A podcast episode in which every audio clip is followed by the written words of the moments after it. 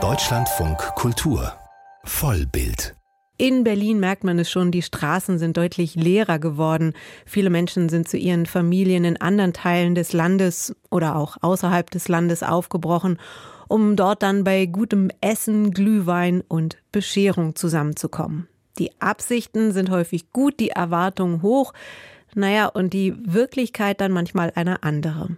Das ist auch die Prämisse der vierteiligen ARD-Impro-Serie Das Fest der Liebe eine Fortsetzung von Das Begräbnis.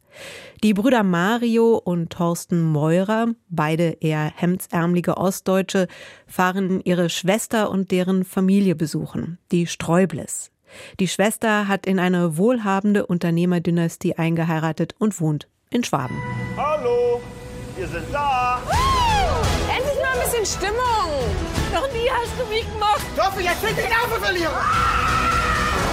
Nicht alles läuft so wie geplant, vor allem als herauskommt, dass die Schwester womöglich eine Erfindung ihres Bruders gestohlen hat. Nicht alles ist auch bei uns so gelaufen wie geplant. Eigentlich wollten nämlich mein Kollege Kais Harabi und ich diese Sendung gemeinsam moderieren. Aber Kais hat Corona, liegt im Bett und kann deswegen leider nicht hier sein. Zwei Gespräche hatten wir aber schon vorab aufgezeichnet und dazu gehört auch das Gespräch mit Jan-Georg Schütte. Schütte hat zusammen mit Sebastian Schulz das Buch geschrieben und auch Regie geführt bei Das Fest der Liebe. Und wir wollten zunächst von ihm wissen, Weihnachten als das Fest der Liebe. Hm, Sie scheinen nicht so recht dran zu glauben. nicht dran glauben, ist gut. Also äh, meine Erlebnisse sind im Prinzip eigentlich ganz schön mit Weihnachten. Wir hatten eigentlich zu Hause auch schöne Weihnachten. Es war halt immer irre, weil wir so viele Kinder, äh, drei Kinder. Aber es war immer ein unglaublicher Tumult. Und ich fand aber Weihnachten als Kind total magisch. Also ich bin ein absoluter Weihnachtsfan gewesen. Jetzt, so mit zunehmendem Alter, verliert sich ein bisschen die Magie. Das ist so schade, weil jetzt unser Kind ist jetzt eben auch schon 25 und der macht das auch nicht mehr mit mit der Magie. Da kriegt man kein Glänzen mehr in die Augen rein. Das ist ein bisschen traurig daran. Das finde ich, der Zauber des Festes ist mir etwas verloren gegangen.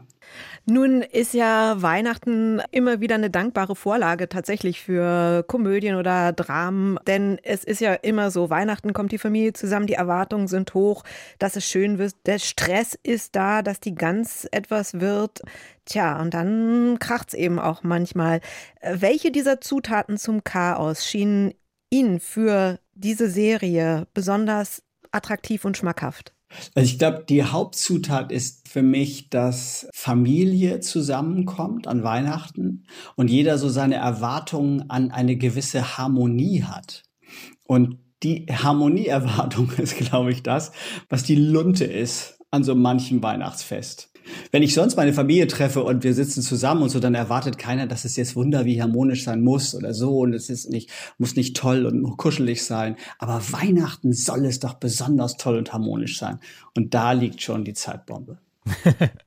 ja, eine andere, glaube ich, ganz, ganz spannende Zeitbombe, die in der Serie verbaut ist, sozusagen, ist der Konflikt zwischen Ost und West. Ich habe es eingangs schon gesagt, irgendwie ein Teil der Familie stammt aus Ostdeutschland und ist eher hemdsärmlich mhm. und das mhm. andere ist eine gut betuchte Unternehmerdynastie. Wie kam es für Sie, dass es in der Serie auch um den Osten und den Westen und die fehlende Harmonie sozusagen zwischen den beiden Landesteilen gehen sollte? Das ist ein Thema, was mich schon lange umtreibt. Also das liegt zum einen daran, meine Frau kommt auch aus dem Osten und Charlie Hübner, mit dem ich schon sehr lange jetzt zusammenarbeite, kommt ja auch bekanntlich aus dem Osten. Und da reden wir immer wieder über dieses Thema. Und mich beschäftigt das durchaus, dass das nicht so richtig klappt. Also nicht so richtig, so richtig gar nicht klappt. Und dachte, ach komm, ich will das auf eine Art erzählen, die nicht so didaktisch ist. Also nicht so, guck mal, das sind die bösen Wessis und die braven Ossis und so, sondern das aus einem ganz persönlichen Befindlichkeit heraus zu erzählen. Und ich sehe es auch gar nicht nur so als ein Ost-West, sondern auch als ein großes Arm-Reich-Thema was wir hier so behandeln, auf eine humorvolle Art hoffentlich. Diese beiden Sachen treiben mich eigentlich seit einiger Zeit um, die Spaltung in unserer Gesellschaft. Ja, denn äh, diese Erfindung, um die es geht, ist ja eben so ein bisschen gestohlen von dem anderen Teil der Familie aus dem Osten. All das kulminiert auch an diesem Weihnachtstag. Die Eltern sind noch dabei, der Unternehmerfamilie, die auch nochmal speziell sind. Das Besondere ist ja, die Serie ist improvisiert. Mhm. Das heißt, es gab kein fertiges Drehbuch. Sie sind ja bekannt für diese improvisierten Serien und Filme. Was reizt Sie an diesem Impro-Ansatz? Also tatsächlich ist es die große Wahrhaftigkeit, die mich so reizt und die mir auch tatsächlich im deutschen Fernsehen oft abgeht. Also wenn Dialoge so lange geschrieben und geschliffen sind, dann geht denen die Wahrhaftigkeit und die Lebendigkeit flöten. Und ich glaube, was ich schaffe durch diese Improvisation ist auf eine überraschende Art Geschichten zu erzählen, weil wirklich die Schauspieler aus dem Moment heraus die Texte entwickeln und dadurch auch selber überrascht werden. Und das ist das, wenn ich dann so zugucke und das erste Mal die Muster sehe, wo ich dann wahnsinnig jubel, wenn ich merke, ich sehe eben ein wirkliches Verdutztsein in den Gesichtern der Schauspieler und wo sie wirklich nach einer Antwort ringen. Und ja, das ist, glaube ich, das, warum ich auf diese Art lange schon arbeite und auch noch so weiter arbeiten will. Man hat ja das Gefühl, dass die Schauspielerinnen in den einzelnen Szenen eigentlich so häufig wussten, worauf sie hinarbeiten müssen, dass ihnen der Weg dahin aber häufig selber überlassen ist. Also mich würde interessieren, wie viel Vorgaben gab es, wie viel Drehbuch, wie viel Plot und wie viel wussten die DarstellerInnen auch vorab, aber wie viel war ihnen dann auch eben genau selber überlassen? Es gibt tatsächlich für jeden Schauspieler so 30, 40 Seiten Informationen. Das ist aber sehr viel Background. Wenn das eine Familie ist zum Beispiel, muss man einfach wissen, welche Erlebnisse hat man gemeinsam gehabt, wie ist die Familie zusammengekommen, wer hat sich wann wo getrennt und gestritten und so. Das taucht alles in der Serie nicht auf, aber das brauchen sie als Background. So, das ist die Hauptinformation. Und dann bekommen sie Ziele. Jeder.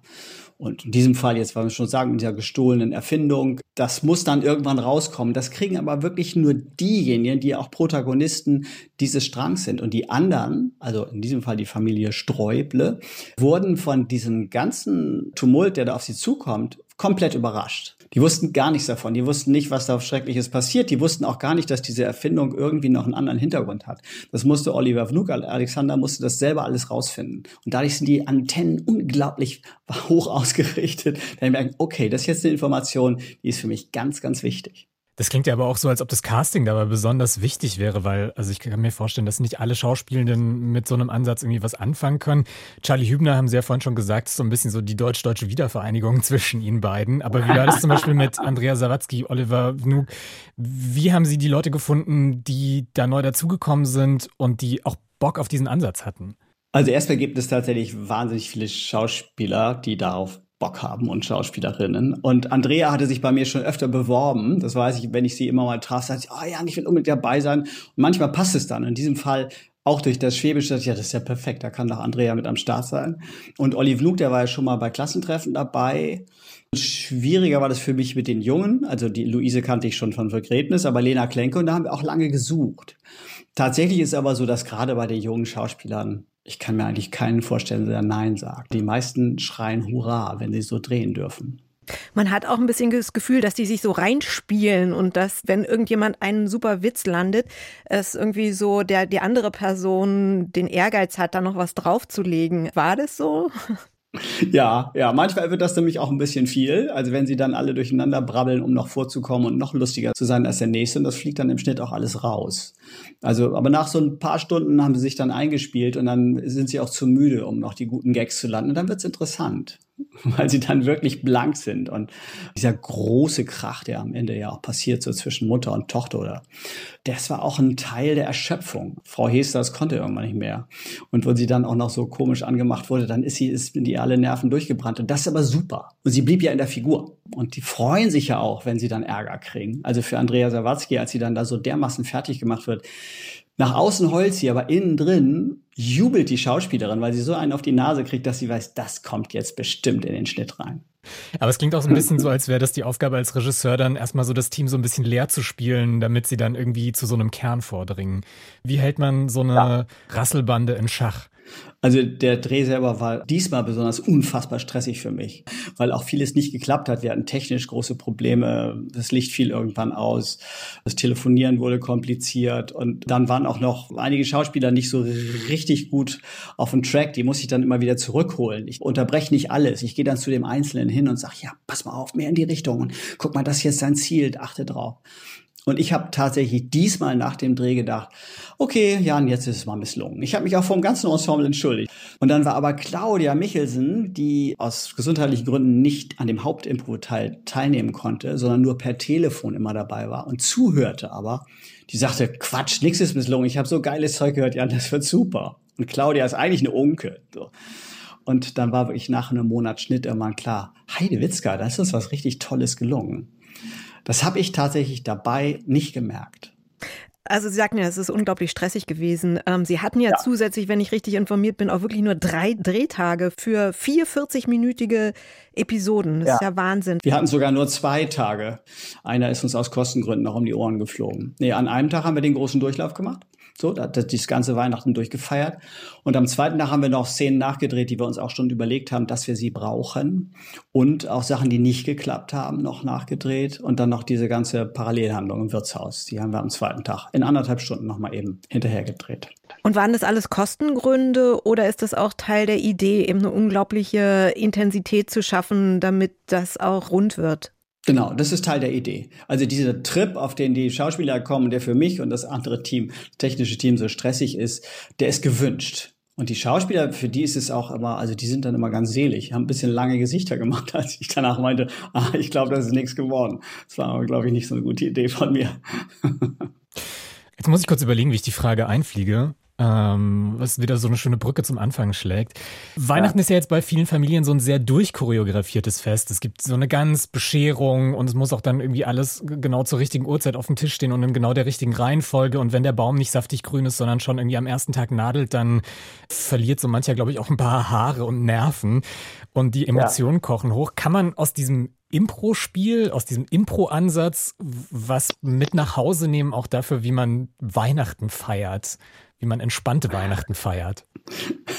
ja, natürlich. Immer schön im Moment sein. Das ist jetzt so ein bisschen das Achtsamkeitsmantra dieser Zeit, aber ich finde schon, dass man guckt, wo einen das Fest denn so hinträgt. Also, dass man nicht sein Programm durchzieht und jetzt kommt das, jetzt kommt die Gans. Wenn man merkt, dass die Kinder auf einmal mit der Oma was anderes spielen wollen, weil es so wunderbar ist und vielleicht das Geschenk links liegen lassen, dann bitte da weiter. Weil das ist doch das Herrliche, dass man einfach zusammenkommt und guckt, wo es einen hinträgt an diesem Abend.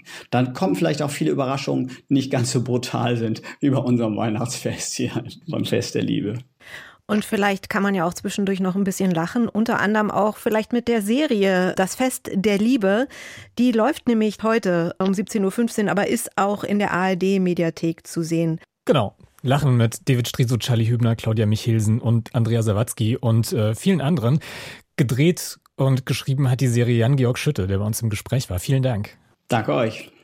Das Fest der Liebe also im ersten oder in der ARD Mediathek.